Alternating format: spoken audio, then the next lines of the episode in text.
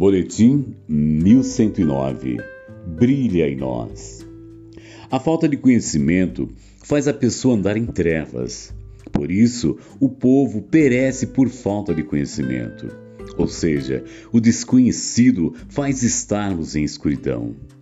O maior profeta messiânico, Isaías, o homem que profetizou 720 anos antes de Jesus nascer, nos apresenta detalhes minuciosos, não só do seu nascimento, sua vida, seu ministério, sua morte ressurreição e também o seu retorno. Ele teve a tremenda revelação. O povo que andava em trevas viu uma grande luz e sobre os que habitavam na região da sombra, sombra de morte, resplandeceu a luz. Porque um menino nos nasceu, um filho se nos deu, e o principado está sobre seus ombros, e o seu nome será maravilhoso, conselheiro, Deus forte, Pai da eternidade, príncipe da paz. Isaías 9, 2, 6 a fonte de energia se tornou a luz dos homens. O Deus Criador se fez criatura. O Rei dos Reis se tornou escravo. O Juiz Supremo se tornou réu. O Verbo se fez carne. O Divino se tornou humano.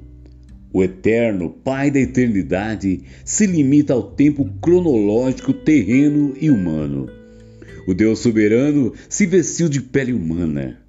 O sol da justiça resplandeceu como luz em meio às trevas. O alimento que desce dos céus se fez o pão da vida.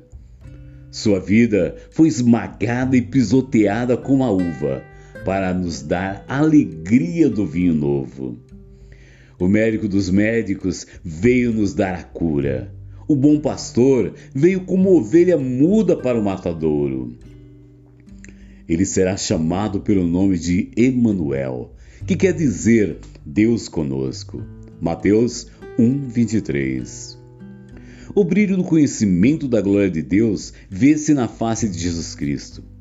Desde os dias da eternidade, o Senhor Jesus Cristo era um com o Pai, era a imagem de Deus, a imagem de sua grandeza e majestade, o resplendor de sua glória. Foi para manifestar essa glória que ele veio ao mundo. Veio à terra entenebrecida pelo pecado para revelar a luz do amor de Deus, para ser Deus conosco. Portanto, a seu respeito foi profetizado: será o seu nome Emanuel. Isaías 7:14. Deus eterno, vestindo-se de pele humana para vir habitar entre nós.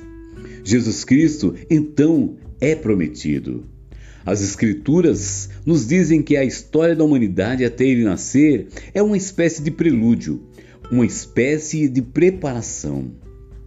Nos idos da igreja primitiva, ele tem um encontro com um dos maiores perseguidores do evangelho, e de perseguidor passa a ser o perseguido, Saulo de Tarso, que ao escrever para os irmãos de Colosso, nos apresenta uma tremenda revelação, aos, aos quais Deus quis fazer conhecer quais são as riquezas da glória desse mistério entre os gentios, que é Cristo em vós, esperança da glória, a quem anunciamos, ademoestamos a todo homem e ensinando a todo homem em toda a sabedoria, para que apresentemos todo homem perfeito em Cristo.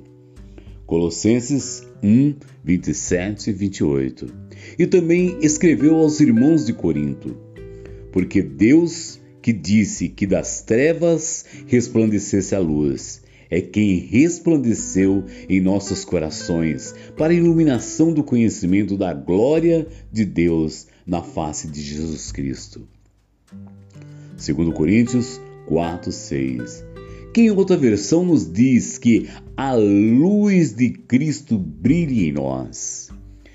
Essa verdade também foi proferida pelo nosso Senhor Jesus Cristo no Sermão da Montanha. Vós sois a luz do mundo.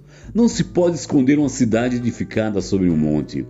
Assim resplandeça a vossa luz diante dos homens, para que vejam as vossas boas obras e glorifiquem o vosso Pai que está nos céus. Mateus 5, 14, 16. Essa é a vontade, o desejo de Deus para a sua igreja, que a luz de Cristo brilhe em nós, que possamos refletir sua glória imagem e semelhança, e o mundo veja Cristo em nossas vidas. Texto Apóstolo Cleiton Nantes